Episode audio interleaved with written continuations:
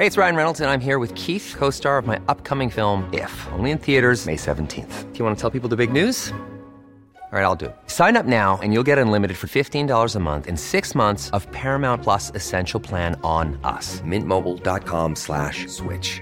Upfront payment of $45 equivalent to $15 per month. Unlimited over 40 gigabytes per month. Face lower speeds. Videos at 480p. Active Mint customers by 531.24 get six months of Paramount Plus Essential Plan. Auto renews after six months. Offer ends May 31st, 2024. Separate Paramount Plus registration required. Terms and conditions apply if rated PG.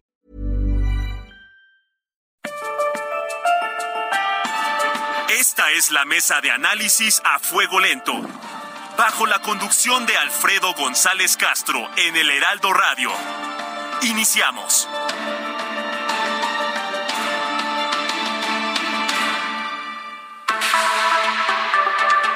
Son las nueve de la noche en punto, tiempo del centro de la República. Muy buenas noches, bienvenidas, bienvenidos a esta mesa de opinión. Los saluda su servidor y amigo Alfredo González Castro con el gusto de cada miércoles y decirle que, se, que estamos transmitiendo desde nuestras instalaciones acá en el sur de la Ciudad de México a través del 98.5 de su frecuencia modulada con una cobertura en prácticamente todo el territorio nacional y también allá en los Estados Unidos, gracias a la cadena de El Heraldo Radio.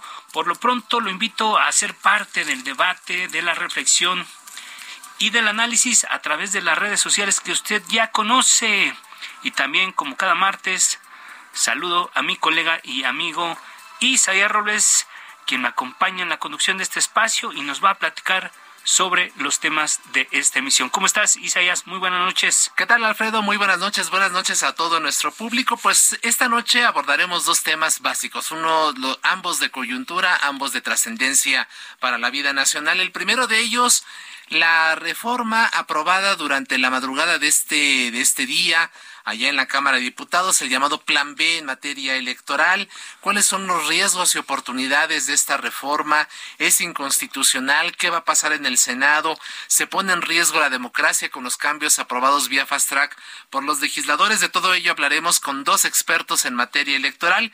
Y en la segunda parte, Alfredo, amigos, vamos a abordar el tema de la transparencia en la era de la 4T. El presidente López Obrador en muchísimas ocasiones ha embestido contra los órganos autónomos entre ellos el INAI, el Instituto de Acceso a la Información, así que hablaremos precisamente de cómo se encuentra esta situación de la transparencia, el combate a la corrupción en la era de la 4T y tendremos una invitada especial para hablar de todo ello.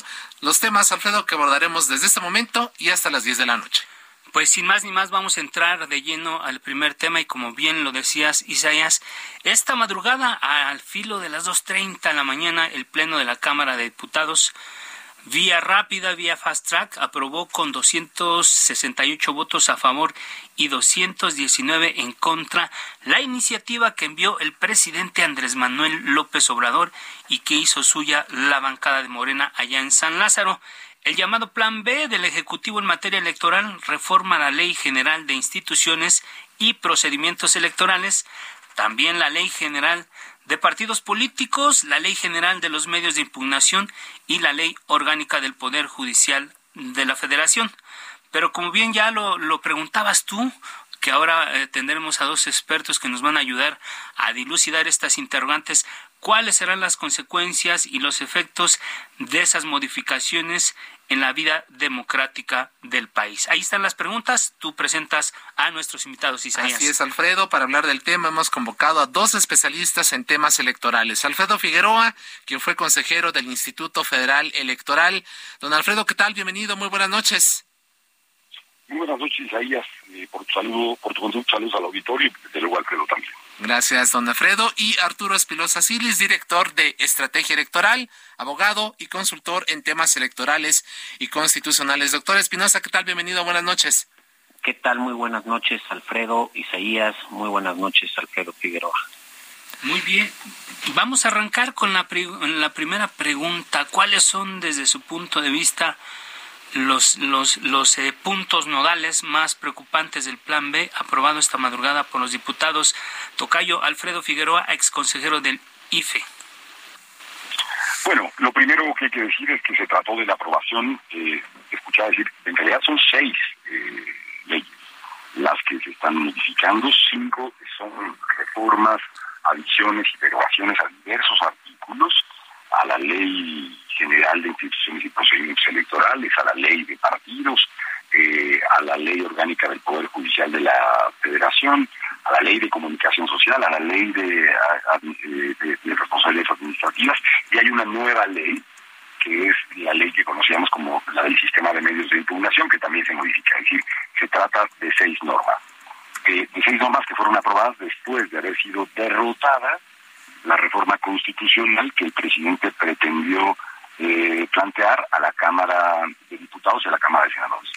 La gente, la audiencia tiene que saber que lo que lo que primero fue derrotado fue la reforma constitucional. Esta no prosperó y entonces el plan B, o C, como se ha dicho, es la construcción de eh, reformas, adiciones o nuevas leyes de seis normas del país. ¿Qué, ¿Qué cosas preocupan de esto? Empiezo por, por, por lo central. Me parece que de lo que se trata en, este, en esta propuesta es de lograr, eh, eh, cercenando áreas de la institución electoral y con ello derechos y facultades eh, al Instituto Nacional Electoral y también al Tribunal Electoral del Poder Judicial de la Federación. Lo pongo en una nuez eh, para que la gente lo tenga muy claro.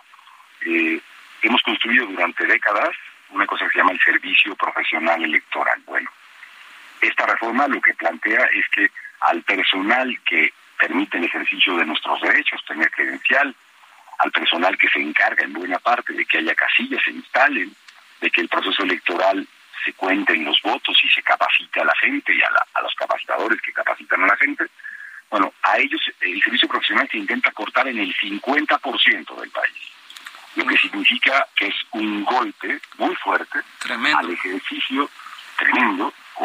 Estamos en el intento, ¿eh? lo que se aprobó apenas es Cámara de Diputados, tiene que llegar a Cámara de Senadores que está que ha llegado ya y todavía no se ha aprobado. Pero lo que está en juego, lo que está en lo que está en vilo es en principio yo yo he dicho y déjenme decirlo así con la idea esta de que se dice se tocaba o no. Bueno, este intento de reformas secundarias legales es casi un desmembramiento del órgano. Se intentan fusionar áreas bajo, bajo un par de lógicas que creo que están presentes. Por un lado es ver de qué manera ahorramos dinero, aunque en ello vaya el resguardo de libertades y derechos. Eso es por una parte. Y por otra parte hay una lógica, me parece, que sigue existiendo y que también aparece en esta reforma, de control de la autoridad electoral, de limitar la autonomía constitucional, de limitar la independencia. ¿En qué sentido aparece? Bueno, déjenme ponerlo en un... Estamos en la época futbolística, ¿no? Es como si ustedes le dicen al árbitro de la, de la contienda, mire usted, si ve que le rompen la pierna, al contrario, no puede expulsar al, al, que le rompió la pierna. O si ustedes ven que hay en, en este proceso, digamos, alguien que llega copado indebidamente, al, tampoco pueden utilizar las tarjetas. Entonces, eh, eh, se ha tratado de limitar la autonomía, la independencia, las sanciones a quien a quien comete eh, eh, eh, ilegalidad por el proceso electoral. Por eso me parece tan preocupante lo que estamos viendo. Es una reforma que no obedece a un diagnóstico, que además fue aprobada pues en unas horas, que ha dispensado todos los trámites, la discusión, su apertura. Es, es, increíble que, en la mañanera del programa del presidente de hoy se presente una reforma que aprobaron ayer. Hmm.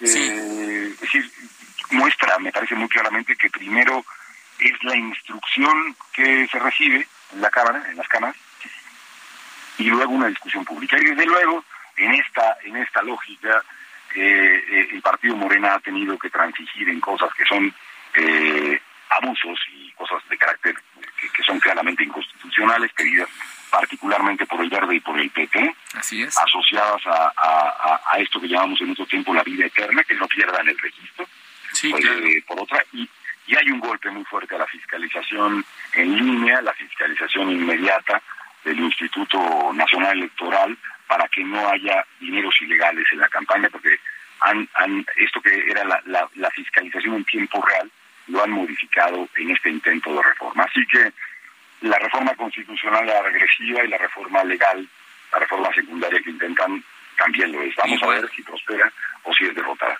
Así es, gracias, don Alfredo Figueroa. Al fusionar áreas, en los hechos se está estrangulando y desmantelando al INE, asfixiándolo y haciéndolo inoperante, como lo hizo lo, la 4T, por ejemplo, con el CIDE. Arturo Espinosa Silis, director de Estrategia Electoral, ¿cuál es tu opinión? A ver, yo creo que hay que hacer un análisis bastante mesurado y bastante minucioso, cosa que sin duda eh, la Cámara de Diputados no hizo, ¿no? Es muy cierto, como lo dice Alfredo Figueroa, que fue una reforma en fast track que nadie tuvimos tiempo de estudiar y que la presentaron. De esto ya estaba hablándose de algunos temas cuando ni siquiera estaba publicada en la Gaceta y ya se estaba queriendo votar cuando ni siquiera se conocía su contenido. Creo que esta reforma a mí me parece que tiene una parte que, que creo que es una buena noticia. Si tú analizas el contenido de la reforma a detalle, lo que habla es que el trabajo de nuestras autoridades electorales es de mucha calidad y es muy buen trabajo de las autoridades electorales, tanto del INE como del tribunal. ¿Y por qué digo eso? Porque muchos de los criterios y de las determinaciones emitidas por ellos los últimos años se están retomando. Muchas cuestiones favor de la, eh, la inclusión de candidaturas de personas con discapacidad, de personas migrantes, a favor de la paridad en gubernaturas, el voto en prisión preventiva, muchas cosas de ellas se retoman. Y por el otro lado, resoluciones que han sido para frenar los abusos o para frenar los excesos o las irregularidades, ilicitudes de algunos partidos políticos se están combatiendo aquí, lo que quiere decir que las autoridades estaban haciendo su chamba, ¿no?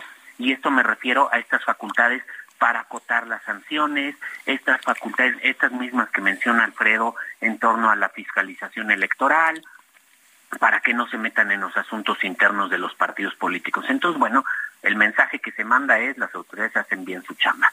Ahora, creo que el, la parte más negativa de la reforma es que de una forma u otra se quieren salir con la suya y quieren acotar a la autoridad electoral acotarla no solo presupuestalmente, sino también operativamente.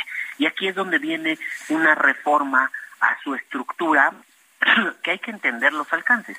Fusionan ciertas direcciones, desmantelan la Secretaría General Ejecutiva, la Junta General Ejecutiva, le disminuyen funciones y atribuciones y lo que están haciendo es algo que ya vimos en la Ciudad de México, tratar de minar no solo la autonomía de la de la autoridad, sino también su capacidad operativa y su capacidad de organización de las elecciones. Yo estoy seguro que con el profesionalismo que se caracteriza nuestras autoridades electorales van a poder superar esto y con lo que tienen van a hacer lo mejor posible. Lo único que me preocupa también son los tiempos. Estamos viendo una reforma electoral a menos de un año de que inicie el proceso electoral, aunque hayan cambiado la fecha de, inicio del proceso, vimos a menos de un año que inicie el proceso electoral, y en la cual es importante que la reforma se asiente, es decir, que se eh, procese al interior de las autoridades electorales, que se hagan los cambios, las modificaciones necesarias y que se comience a aplicar y a ver cómo vamos a entender, cómo se van a interpretar que esta es la parte más peligrosa de la reforma, no solo que acota la autoridad electoral, sino que el realmente va a ser sobre la marcha de una elección que es sumamente complicada como va a ser la de 2024. Así es. Muchas gracias a Arturo Espinosa Silis. Gracias, Arturo. Bueno, eh, uno de los argumentos que ha esgrimido el presidente Andrés Manuel López Obrador para justificar eh, este proyecto de reforma, que bueno, al final de cuentas este fue frustrado el primero, estamos hablando ya del del Plan B, él siempre ha dicho que lo que se busca con estas reformas es evitar el fraude en los comicios. Sin embargo, si revisamos ya lo que, lo que se planteó en la Cámara de Diputados, dentro de lo aprobado está fusionar el programa de resultados electorales preliminares, el PREP, con el cómputo de elección. La pregunta que quiero hacerle aquí a Alfredo Figueroa es ¿qué efecto tendrá esto? ¿Se abre la puerta a un fraude? ¿Cómo lo están viendo, Alfredo Figueroa? No, no, no, esto no es un procedimiento que sea preocupante. En realidad, digamos, los cómputos se realizan a nivel federal, hay otras realidades a nivel local, por ejemplo, en la Ciudad de México. Se realizan a partir del día miércoles. Como todos sabemos, la elección se celebra el domingo y esa noche tenemos actas PREP con las que se ofrecen resultados preliminares. Lo que aquí está planteando es que el inicio de los cómputos se ligue, digamos, al proceso eh, que, inicia ese domingo y que no se espere al día miércoles, que, que tenía y tiene una cierta racionalidad vinculada a establecer un cálculo que te permita saber si hay que recontar, ¿no? Si hay que hacer recuentos, como ya ocurrió de 2009 para acá en, prácticamente todas las elecciones de carácter eh, nacional y federal y en muchos de los estados. Entonces ahí yo no yo no advierto, digamos, un, un problema. Advierto muchos problemas en otros ámbitos.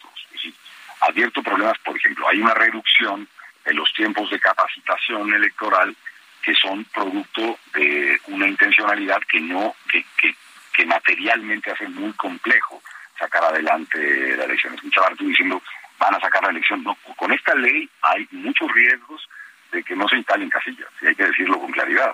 Si esta ley prospera, hay muchos riesgos en un proceso electoral, pero están, me parece, en otros lugares.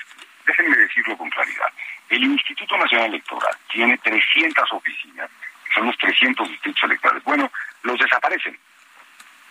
Desaparecen y vuelven una vocalía auxiliar no permanente, no, no profesionalizada en términos de todo el personal que tendrá, para celebrar elecciones.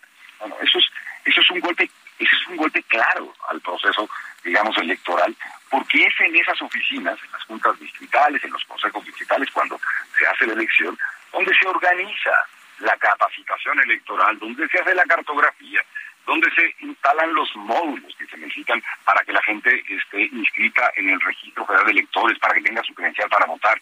Entonces, eh, eh, el, problema, me parece, obedece a otras cosas. y, y, si bien hay un conjunto de elementos profesionales, aquí el golpe, el golpe contra, contra el tema central, pasa justamente por deteriorar el profesionalismo del Instituto Nacional Electoral. Y, la gente a la que de pronto le parece como muy bien que se recorten recursos, eso, eso está bien, ahorrar es un principio correcto, pero ese principio tiene que estar asociado a que no perdamos derechos. Así En la salud, en la educación, en la democracia, en el, en el, derecho fundamental, en los derechos políticos, también necesitamos tener un resguardo de derechos. Entonces, a mí me parece que está aquí el, el, el núcleo duro del asunto. Y hay otra parte, que, tenemos que tener muy presente, que es qué, qué cantidad de las cosas que se han planteado en Cámara de Diputados y que han pasado son contrarias a la Constitución y por lo tanto no deberían ser parte de la, de la vida electoral. Claro, de hecho, pues, eh, en ese momento me parece. Claro, de hecho, eh, si nos permite, eh, Alfredo Figueroa, hoy en la mañanera el secretario de Gobernación, Adán Augusto López, defendió la legalidad de lo aprobado, lo dijo de esta manera, lo escuchamos y volvemos con sus opiniones, por favor. En todas estas modificaciones no hay ninguna inconstitucionalidad porque se respetó estrictamente eh, lo que mandata la Constitución. Básicamente se trata de una reducción sustancial en el aparato administrativo del Instituto Nacional Electoral y hay una reducción de aproximadamente 3.500 millones de pesos en lo que corresponde a la operatividad del Instituto Nacional Electoral. Aunque, aunque no se modifica la constitución porque Morena y sus aliados pues no alcanzaban las dos terceras partes de los votos, lo aprobado por los diputados es impugnable, se puede promover una acción de inconstitucionalidad. ¿Qué, qué opinas al respecto, doctor Arturo Espinosa Silis? A ver, yo, yo creo que es parte del análisis detallado y minucioso que se tiene que hacer. Yo en principio advierto que sí hay algunos temas que pueden tener ciertos vicios de inconstitucionalidad. Desde luego hay que ver cuál, es la interpretación que da la Suprema Corte. Pero, por ejemplo, este tema del desmantelamiento de la Secretaría General Ejecutiva y de la Junta eh, Ejecutiva, eh, me parece que el 41 está claramente especificado que debe de haber una Secretaría Ejecutiva dentro del INE y, digamos, ahí hay todo una parte, un, entramado que, que, del cual se puede desprender cuáles son las atribuciones. Hay una parte que creo que no hemos mencionado. La reforma trae, me parece que, muchas concesiones y privilegios para los partidos políticos menores, para los aliados de Morena, para el, Verde y el PT, en específico para ellos, ¿no? Varias cuestiones de las sanciones trae flexibilizar la manera en la que pueden conservar el registro como partidos políticos. De hecho, la propuesta que tenía el, PT en 2015 para no perder el registro de cómo se debía de entender la fórmula, ahora se incorpora a la ley, trae temas en cuanto a, digo, esta parte de las sanciones, ¿no? No, imponer sanciones que no estén en la ley o que o que no sean las que sean las más severas. Eh, el PR ha tenido varios problemas en cuanto a sanciones millonarias, los temas de fiscalización que justamente decía Alfredo Figueroa, ahora se amplía muchísimo el tiempo para poder este, establecer eh, digamos, reportar los gastos, reportar las contrataciones y hacer los reportes en el sistema de fiscalización. Creo que varias cuestiones de la fórmula de representación proporcional, creo que varias de ellas habría que leerlas detenidamente y varias de ellas podrían traer vicios de constitucionalidad. Se este, suprime la prohibición de transferencia de votos en las coaliciones, es decir, ahora van a poder hacer coaliciones y permiten ahora también las candidaturas comunes y ellos pueden pactar cuántos votos le corresponden a cada partido político y pues con eso van a tener vida eterna, ¿no? Creo que se, se está privilegiando varias cosas y ahí es donde habrá que ver los detalles para buscar una acción de inconstitucionalidad. Eh, muy bien, gracias, doctor Espinosa. Y entramos, entramos ya a la recta final, pero no sin antes eh, pedirles una reflexión eh, ya para a manera de conclusión. Don Alfredo Figueroa, ¿la democracia está en riesgo? ¿Está comprometida en la elección federal de 2024 y la sucesión presidencial con estas modificaciones legales? Sí, sí está en riesgo porque es parte de una práctica que estamos viendo lamentable y penosamente de, que se produce desde la presidencia de la República y desde el oficialismo. A mí, a mí, a mí me parece muy penoso que habían en la historia muy importante dentro del partido Morena y otros espacios hoy tengan un intento tan regresivo, desde el, intento constitucional y ahora desde el intento legal. Entonces, grave en esa condición, la gente tiene que saber democráticos. Nuestra democracia tiene muchísimas cosas que hay que mejorar, que transformar. Hay, hay muchísimas carencias democráticas, hay quienes mantenemos que, que, que, no tenemos desde, ninguna perspectiva una democracia consolidada. Bueno, eh, pero estas reformas lo que en ese, en el sentido contrario de aquello que, que, ya tenemos y logramos. Así que eh, sí será muy importante que la gente lo tenga muy claro, que lo tenga presente vamos a ver qué es lo que, ocurre en los próximos días. desde luego la moneda está en el aire. Así es, gracias. Vamos a ver qué ocurre justamente ahora en el Senado de la República. Se prevé un conflicto postelectoral en el 2024. México retrocede al siglo XX y anula todos los avances electorales que se alcanzaron en las últimas tres décadas. Arturo Espinosa.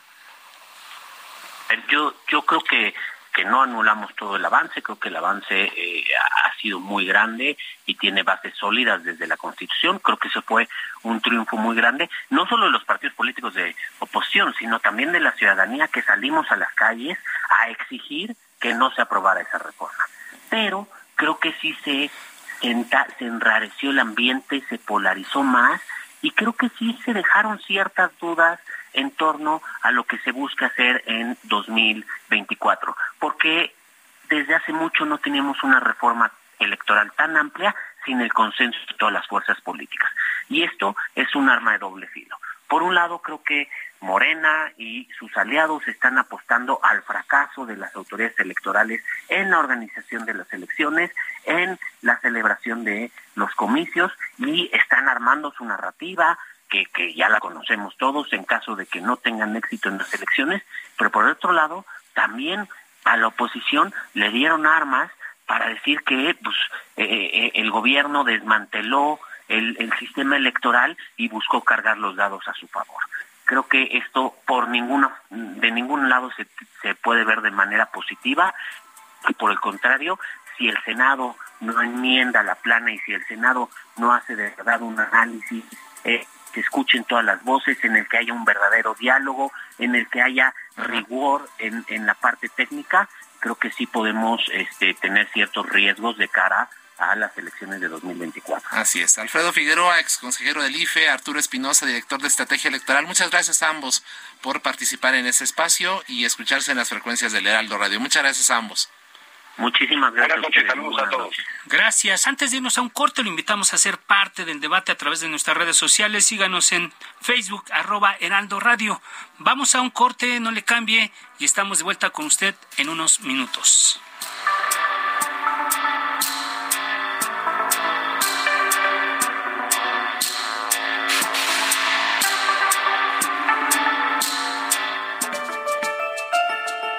Está usted en la mesa de análisis a fuego lento con Alfredo González Castro por el Heraldo Radio. La polémica y el debate continúan después del corte. No se vaya.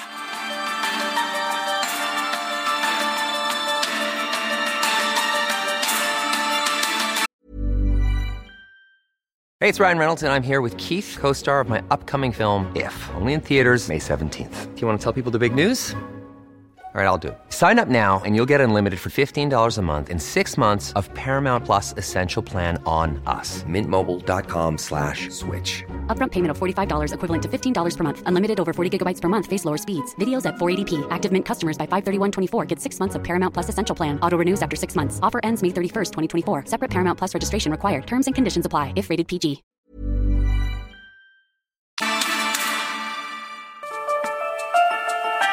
En la polémica por el Heraldo Radio.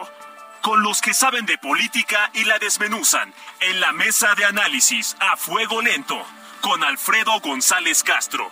Regresamos.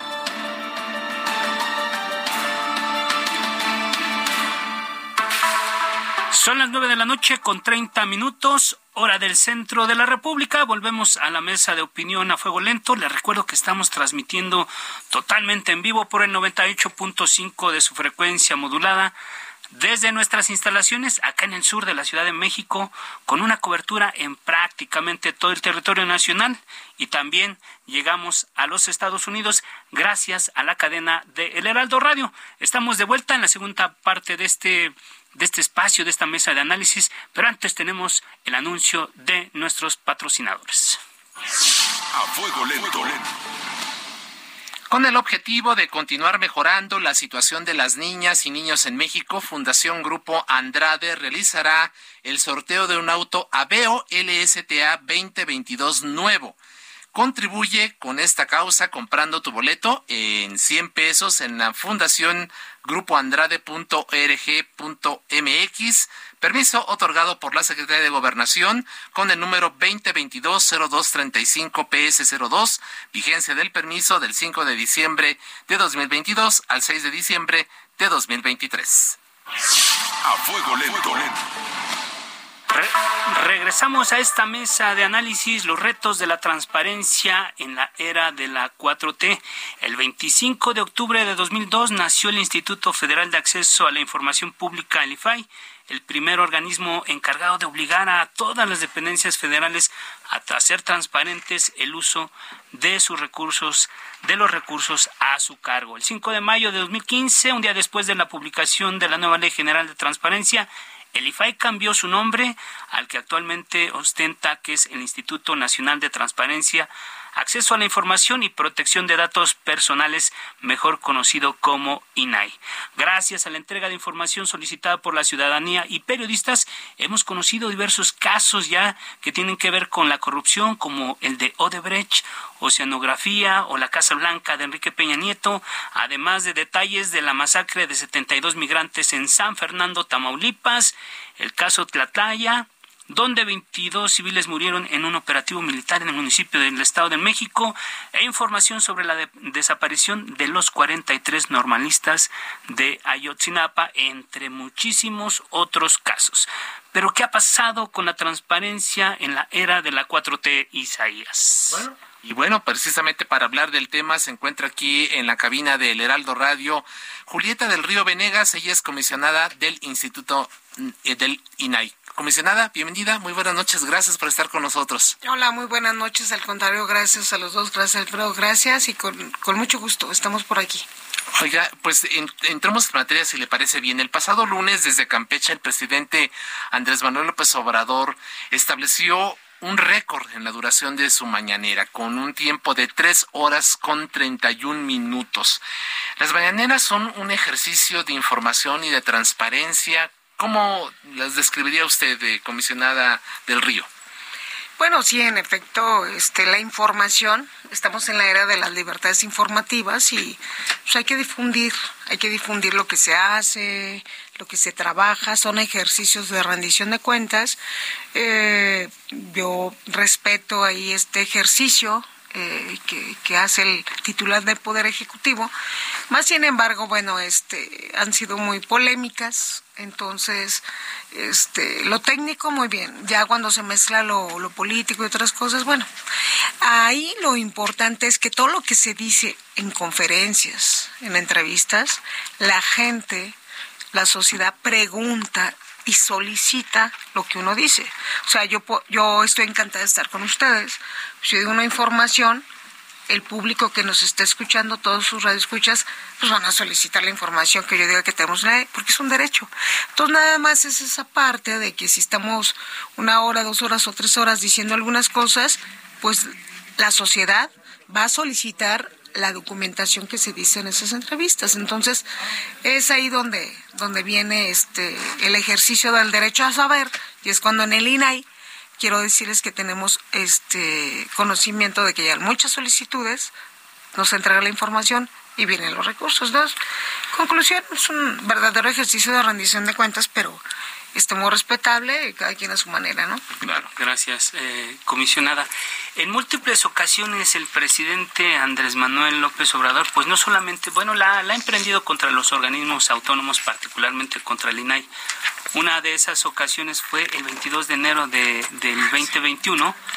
Vamos a escuchar cómo, cómo lo dijo en aquel momento y regresamos contigo para que opines sobre este tema en particular. Okay garantizar la transparencia no significa tener un aparato para eso. Incluso esos aparatos los crearon para simular. O sea, son organismos alcahuetes. O sea, fuerte lo que estoy diciendo, pero podría decir paleros. Entonces ya acabar con la simulación. Bueno, pues dice alcahuetes, paleros, que simulan eh, ¿A qué atribuir, comisionada, estos, estos ataques? ¿Al presidente le incomoda la transparencia?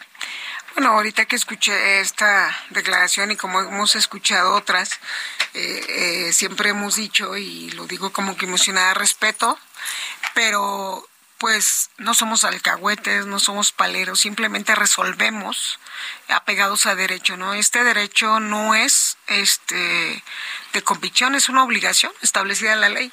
Entonces, nosotros hacemos nuestro trabajo y, y los recursos que resolvemos, pues hablarán por nosotros, ¿no? Eh, los escuchamos y, y todo, pero pues no caemos porque entonces este vamos a caer ahí en un juego que no nos compete, pero no, no somos alcahuetes, insisto, ni paleros, simplemente resolvemos apegados a derecho, porque no es posible que sujetos obligados como COFEPRIS, que, que tienen de enero, hoy tuvimos sesión de pleno, por cierto, en el INAI, de enero a hoy, este, un año Nada más en mi ponencia, nada más, y somos cinco comisionados, tenemos 1.100 recursos en contra COFEPRIS que no quiere contestar, ¿no? Entonces, nosotros resolvemos apegados a la norma y eso no es ser palero, eso es ser este... Pues, con una obligación. Simplemente el Senado, nosotros somos productos senatoriales, el Senado nos nombró para cumplir, fuimos a tomar protesta y dijimos que íbamos a cumplir la ley y la constitución. Y lo estamos haciendo, entonces, bueno, muy respetables las opiniones, todo el respeto, pero nosotros hacemos nuestro trabajo. Ya lo decías tú, eh, comisionada Norma Julieta del Río Venegas, ya, ya comentabas, eh, el INE, eh, uno de los pendientes en el INE es precisamente la designación de, de, dos comisionados, trabaja ahora con cinco de siete, y, y eso por ley, ¿no? La designación de los integrantes sigue pendiente desde abril de este año. Parecería que, bueno, la pregunta que te quiero hacer, ¿el presidente le apuesta a que organismos autónomos como Molinay tengan comprometida su actividad por no contar con todos sus integrantes? ¿Cómo, cómo estás viendo tú esto? ¿Pone en riesgo la, la viabilidad de este organismo, sobre todo porque el próximo año uno más, van a ser tres, si no se nombran a los dos, quedarían con cuatro que están imposibilitados para votar resoluciones. ¿Qué, ¿Qué, está pasando? ¿Cómo lo ves esto? Sí, así es. Nosotros confiamos este, plenamente en el, en el Senado de la República. Insisto, el Senado es quien designa. Entonces confiamos plenamente que antes de que efectivamente tenemos dos pendientes, vendrá en la conclusión de Francisco Acuña, mi paisano, el 31 de marzo. Entonces, ahí sí sería grave, y hay que decirlo, tienes toda la razón, Alfredo, este, de no nombrar, vamos a quedar tipo COFESE, que vamos a quedar cuatro, y la ley dice de siete, cuando menos, cinco tienen que resolver.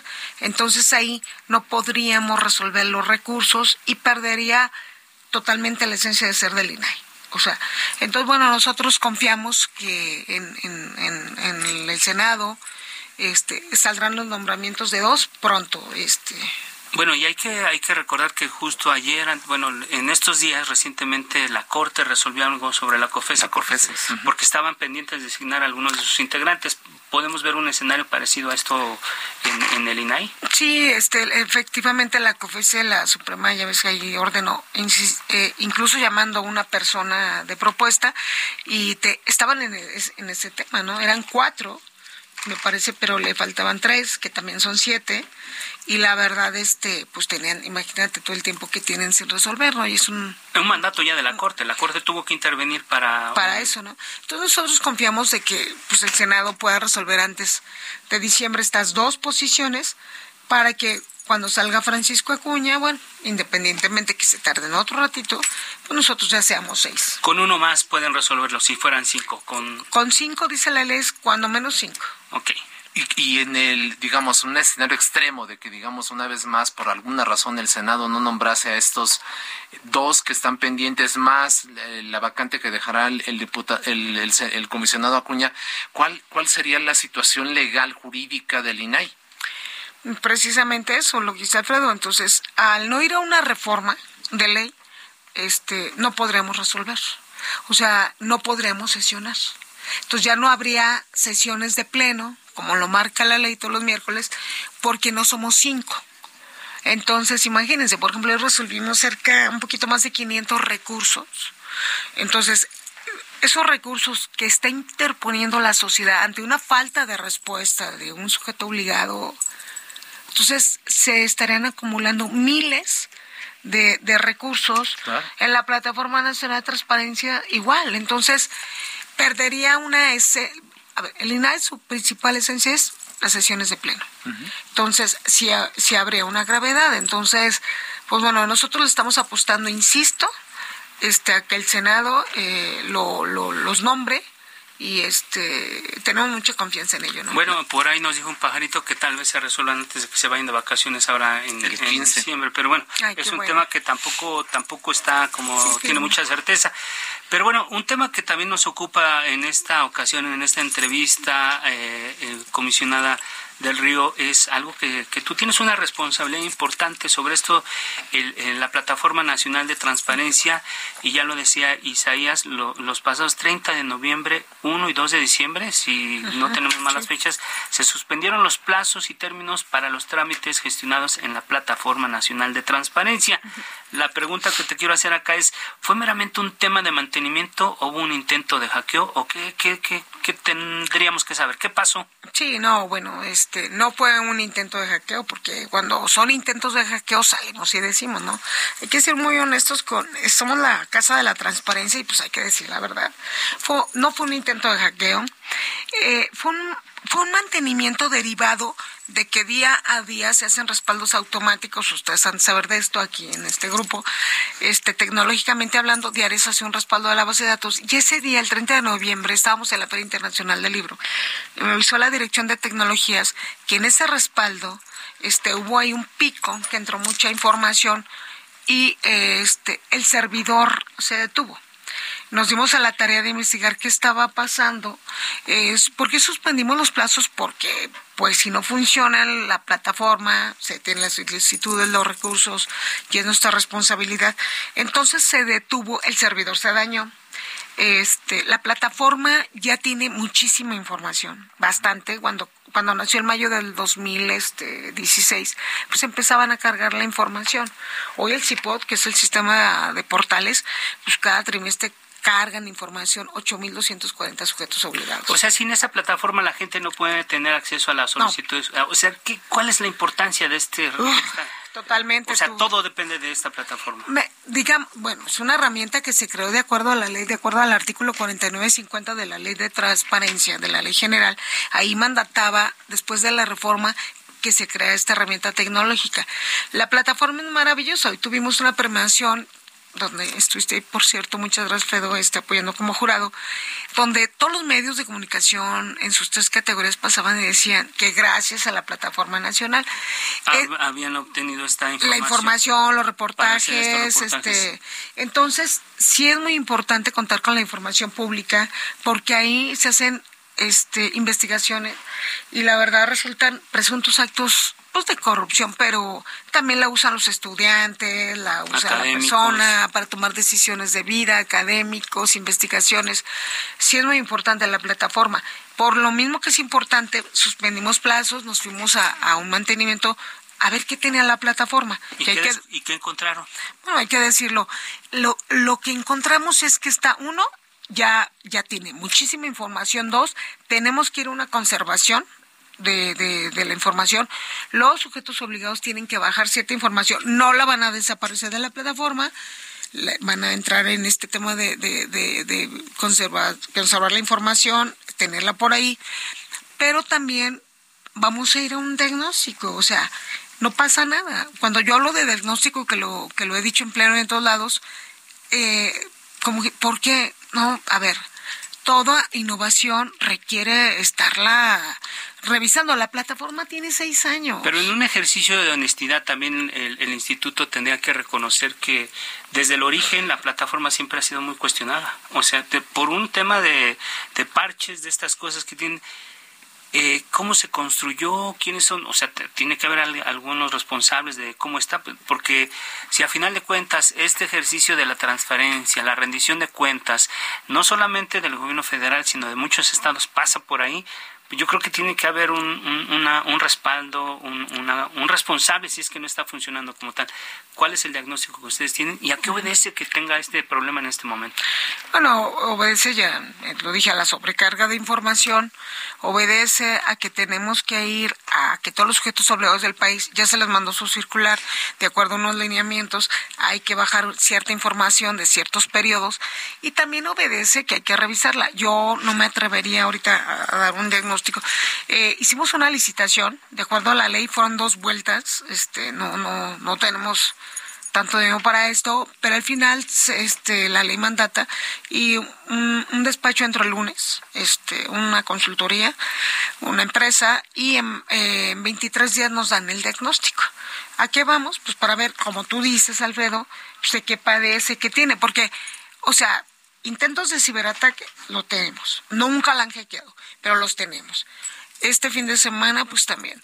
Entonces, eh, digo, también tuvimos que entrar a este mantenimiento pero también es algo eh, que no puedes estar tres meses estable y luego dos, tres días este, con esta situación. Entonces, yo desde agosto dije, pues vamos a ver qué pasa con este desarrollo tecnológico. Es sano, es sano, no, no sé qué pase, pero vamos a, a revisar desde su código hasta aquí y habremos de ver qué necesita la plataforma para que siga funcionando como está funcionando, ¿no? La plataforma es un bien nacional y es una herramienta de todas y todos porque recurso público. Entonces, además. Entonces, ahí, ah, ya está la empresa haciendo el diagnóstico entonces, cuando estás enfermo y que te alivias y luego no, bueno, pues entonces vamos a ver qué tienes, que me dé un diagnóstico el doctor y sobre eso lo vamos a hacer. Entonces, antes, de pasar al otro tema, eh, eh, perdón, Isaías, es decir, eh, en este momento la gente puede hacer las consultas, puede... Sí, la plataforma está en línea, ¿eh? está en línea, está bien. Entonces, no hay no se detiene la investigación, las, no, las solicitudes. Vamos en paralelo, o sea, la plataforma está funcionando el día de hoy, pero estamos haciendo un diagnóstico, este para, para mejorarla, Alfredo, para mejorarla. Entonces, para precisar, comisionada, a partir del próximo lunes, una empresa privada externa va a iniciar un diagnóstico que en 23 días dará, ya inició, perdón, que en 23 días daría una resolución de cuáles son las fallas que ha tenido la plataforma. Nos, nos va a decir cómo está y, y qué necesitamos para seguir innovando. Te puedo decir, este, que lo de los servidores, pues bueno, tenemos varios servidores, pero pues hoy en día en la nube, ¿no? O sea, es una cosa que digo, pues vamos a la nube, vamos a esto. La información está resguardada y cuidada, pero hay que mejorarla, hay que mejorarla y la vamos a cuidar. Y yo creo que esa es la misión de nosotros, ¿no? Claro. Eh, hablando de este tipo de, situaciones, el hackeo a la Secretaría de la Defensa Nacional a través de los Guacamaya Leaks, pues eh, hizo que también nos centráramos los medios y la opinión pública en, en, este tema de los hackeos que son muy importantes. Eh, ¿Usted cree necesario crear una ley de, de, ciberseguridad, hacer inversiones importantes en la materia para resguardar esta información, que además pues es, de seguridad nacional, lo que estamos, de lo que estamos hablando, datos personales de todos los millones de mexicanos? ¿Qué opina usted sobre este tema? Yo estoy de acuerdo este y lo he expresado porque este exactamente o sea son datos personales que no nos pertenecen y no tenemos el consentimiento de las personas para darlos a conocer. Nosotros vamos a hacer cualquier trámite y confiamos en el aviso de privacidad tus datos son este tratamiento pero de repente cuando pasan estas cosas pues nos preocupamos porque sabes que los datos personales andan en, en manos de, de todo mundo y a cómo está el mundo ¿no? hay que reconocer la venta eh, del padrón electoral imagínate entonces yo estoy de acuerdo que se regule se debe de regular porque sí es muy muy delicado. Y hablando de ese tema bueno el INAI inició una investigación de oficio.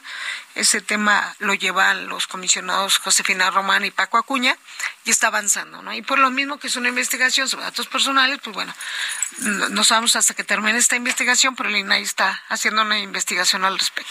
Hablando del buen uso de, de esta herramienta y sobre todo el tema de la transparencia el próximo viernes el 9 de diciembre se conmemora el Día Internacional contra la Corrupción Aquí la pregunta que te quiero hacer, eh, comisionada, ¿qué papel juega el INAI en la lucha contra este flagelo? Porque en la edición 2021 del Índice de Percepción de la Corrupción de Transparencia Internacional, México mantuvo una calificación de 31 puntos en una escala de 0 a 100 donde 100 sería la mejor calificación posible y con esa calificación México se ubica en la posición 124 de los 180 países evaluados. No hemos avanzado nada en el gobierno que dice por decreto que ya no hay corrupción. ¿Cuál es tu visión sobre esto? ¿Qué nos puedes comentar, eh, Julieta?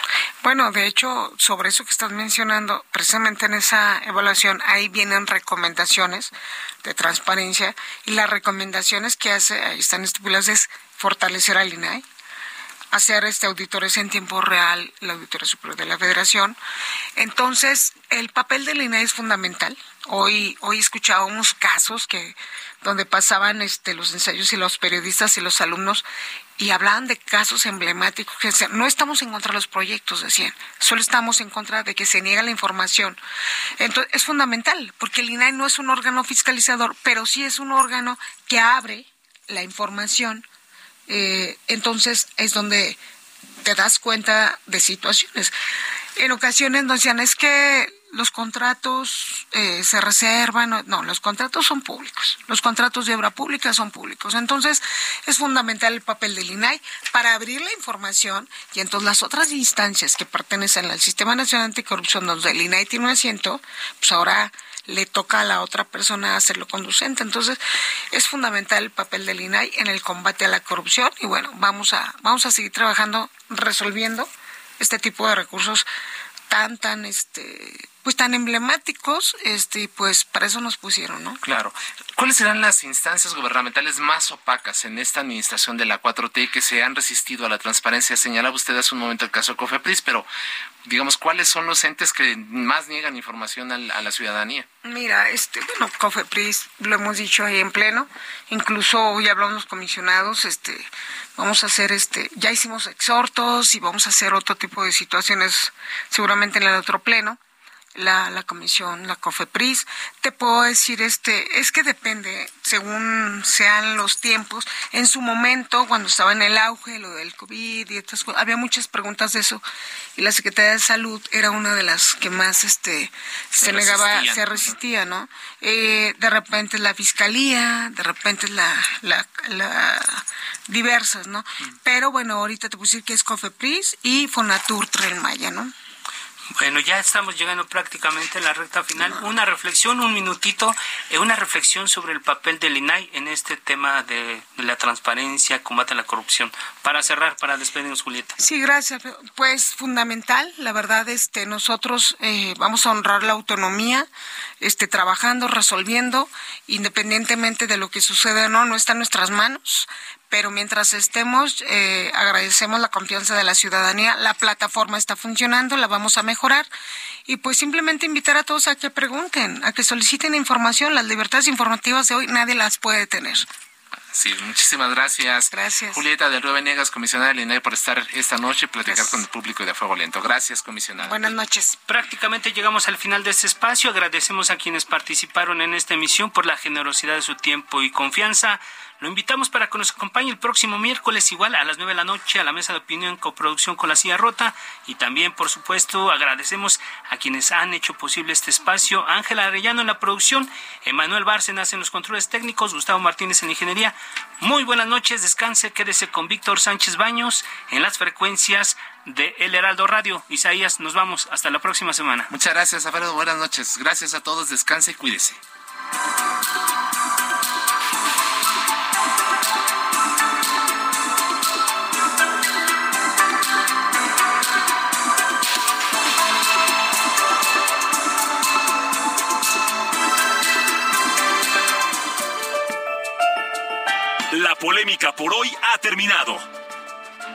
Esperamos el próximo martes para que con los expertos analicemos la noticia y a sus protagonistas en la mesa de análisis a fuego lento por el Heraldo Radio, con la H que sí suena y ahora también se escucha.